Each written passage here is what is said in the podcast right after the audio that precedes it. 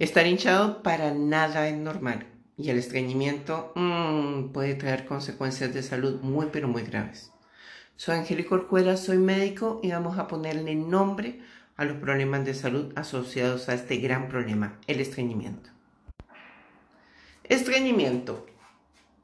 ¿Cuánto es? ¿Cuándo? ¿Cuánto es lo normal que debemos defecar al día? Una vez. Ya eso es suficiente, una vez al día. Pero ¿podemos tener más deposiciones? Sí, lo ideal son dos a tres deposiciones al día, pero del 15 al 20% de la población en general experimenta estreñimiento crónico, que no solamente se caracteriza por el número de las deposiciones, también porque son deposiciones duras, secas y difíciles de eliminar. Muchas personas tienen, eh, tienen deposiciones de al menos dos, tres por semana, que es en verdad muy, pero muy, muy terrible. El estreñimiento crónico ha sido relacionado con varios problemas de salud. Incluyen enfermedad diverticular, problemas renales, cáncer, hipertiroidismo, enfermedad de Parkinson, discopatías, daños del piso pélvico por parto, wow, y muchos más. El cambio en la posición para defecar también es una muy, pero muy, muy, muy buena herramienta, pero definitivamente el agua y la fibra son las que ayudan a combatir el estreñimiento. Como les decía, entre el 15 y el 20% de la población en general experimenta estreñimiento crónico y estas heces a veces pueden generar sangrado. ¿Cuáles son las principales causas? Empecemos de arriba hacia abajo. Masticar. Cuando se mastica muy rápido, se traga, se deglute, se come rápido, se inicia un mal proceso de digestión. Porque desde la boca hay enzimas digestivas que ayudan a que se rompa lo que estamos comiendo. Si no se hace, ya el bolo, la masa de alimento no va a funcionar. En la medida en que llegan al estómago, si no hay un movimiento armónico, preciso y se entregan todas las enzimas digestivas, no lo vamos a lograr. ¿Por qué puede pasar esto? ¿Por qué estamos viendo el celular? ¿Por qué estamos viendo televisión? ¿Por qué estamos leyendo? Disociar con otras actividades aumenta también el estreñimiento.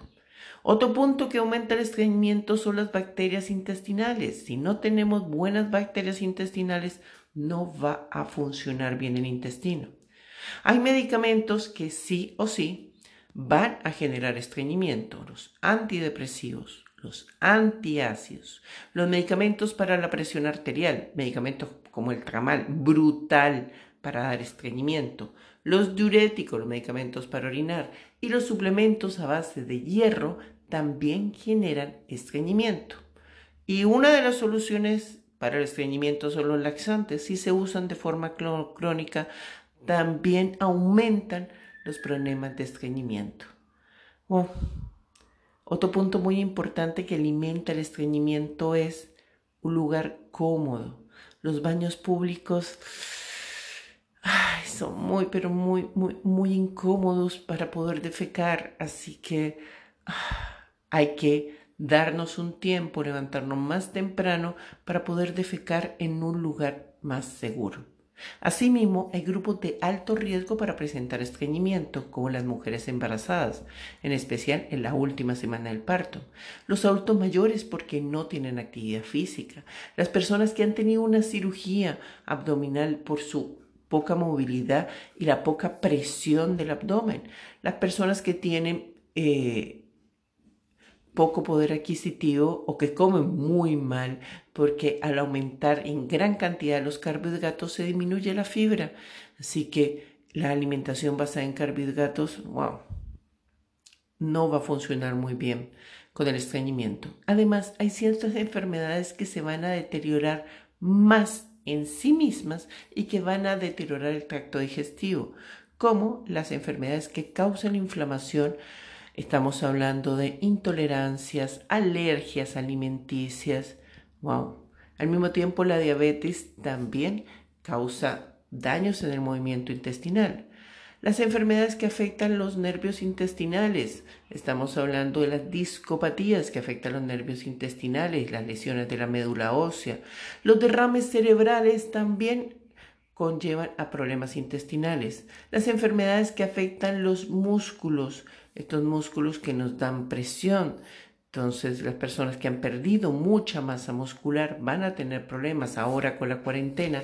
Las personas que han perdido mucha masa muscular también perdieron músculos pélvicos y van a tener riesgo de estreñimiento. Enfermedades como la esclerosis múltiple, que hace más lento todo movimiento intestinal el hipotiroidismo genera más, más, más riesgo de estreñimiento. Hablamos entonces de la conexión entre el estreñimiento y la salud. Como les decía, el estreñimiento no debe tomarse a la ligera. El colon fue diseñado para extraer al máximo los nutrientes y el agua y para liberarnos de los desechos y estos desechos deben ser liberados una, dos veces al día. Pero si no liberamos esos desechos, nuestro cuerpo entra en un proceso de putrefacción y en este proceso de putrefacción aparecen riesgos de otras enfermedades importantes como enfermedades renales. Según una investigación realizada en 2016, los hombres y mujeres que sufrían de estreñimiento tenían en promedio un riesgo mayor al 13% de enfermedades renales. ¡Wow! No es poca cosa. Este estudio fue realizado en el área de nefrología en el Centro de Ciencias de Salud de la Universidad de Tennessee y en un centro médico para veteranos. Los investigadores dicen, abre comillas, nuestros descubrimientos señalan un vínculo posible entre el intestino y los riñones y proporcionan información adicional dentro de las posibles causas de enfermedad renal. Nuestros resultados sugieren la necesidad de una cuidadosa observación de la función renal en la trayectoria de los pacientes con estreñimiento, particularmente las personas con estreñimiento severo, una, dos, tres deposiciones a la semana. Cierre comillas. También hay una estrecha relación entre el estreñimiento y la enfermedad de Parkinson. La salud intestinal va directamente relacionada con la salud cerebral. Hay que considerar que tenemos un eje intestinal cerebral. Y si la salud intestinal está bien, la salud mental también va a estar bien. Así que eh, el Parkinson es una enfermedad del sistema nervioso central, en donde esta interconexión con el estreñimiento puede aclarar también la evolución del Parkinson. Se ha encontrado que algunas de las bacterias que se producen en el estreñimiento dañan partes del cerebro favoreciendo esta inflamación crónica que es compatible con el Parkinson. Así que, wow, hablemos de soluciones. Alimentos que nos van a aliviar el estreñimiento. Sí o sí, los alimentos que nos aportan fibra, como las semillas, como los frutos secos, muy buena opción. Las frutas y verduras que sean de temporada, también excelente opción, pero su generosa cantidad no va a ser la suficiente fibra como lo pueden ser las semillas o los frutos secos, que en poca cantidad nos van a aportar mucha fibra. El agua, sí o sí, va a ser una excelente opción, pero que no sea caliente, porque el agua las bebidas calientes disminuyen el movimiento intestinal. Así que suficiente, suficiente, suficiente agua hasta que la orina sea de un color transparente. Ese es el color de una orina normal cuando estamos bien hidratados. Los alimentos fermentados sí o sí van a favorecer el movimiento intestinal. Los probióticos favorecen el movimiento intestinal. Los alimentos como la ciruela pasa pueden ser, pero aportan mucho azúcar. Entonces hay que ver, depende de cada paciente. Y los laxantes, oh, cierto problema con los laxantes, solamente para OSOS.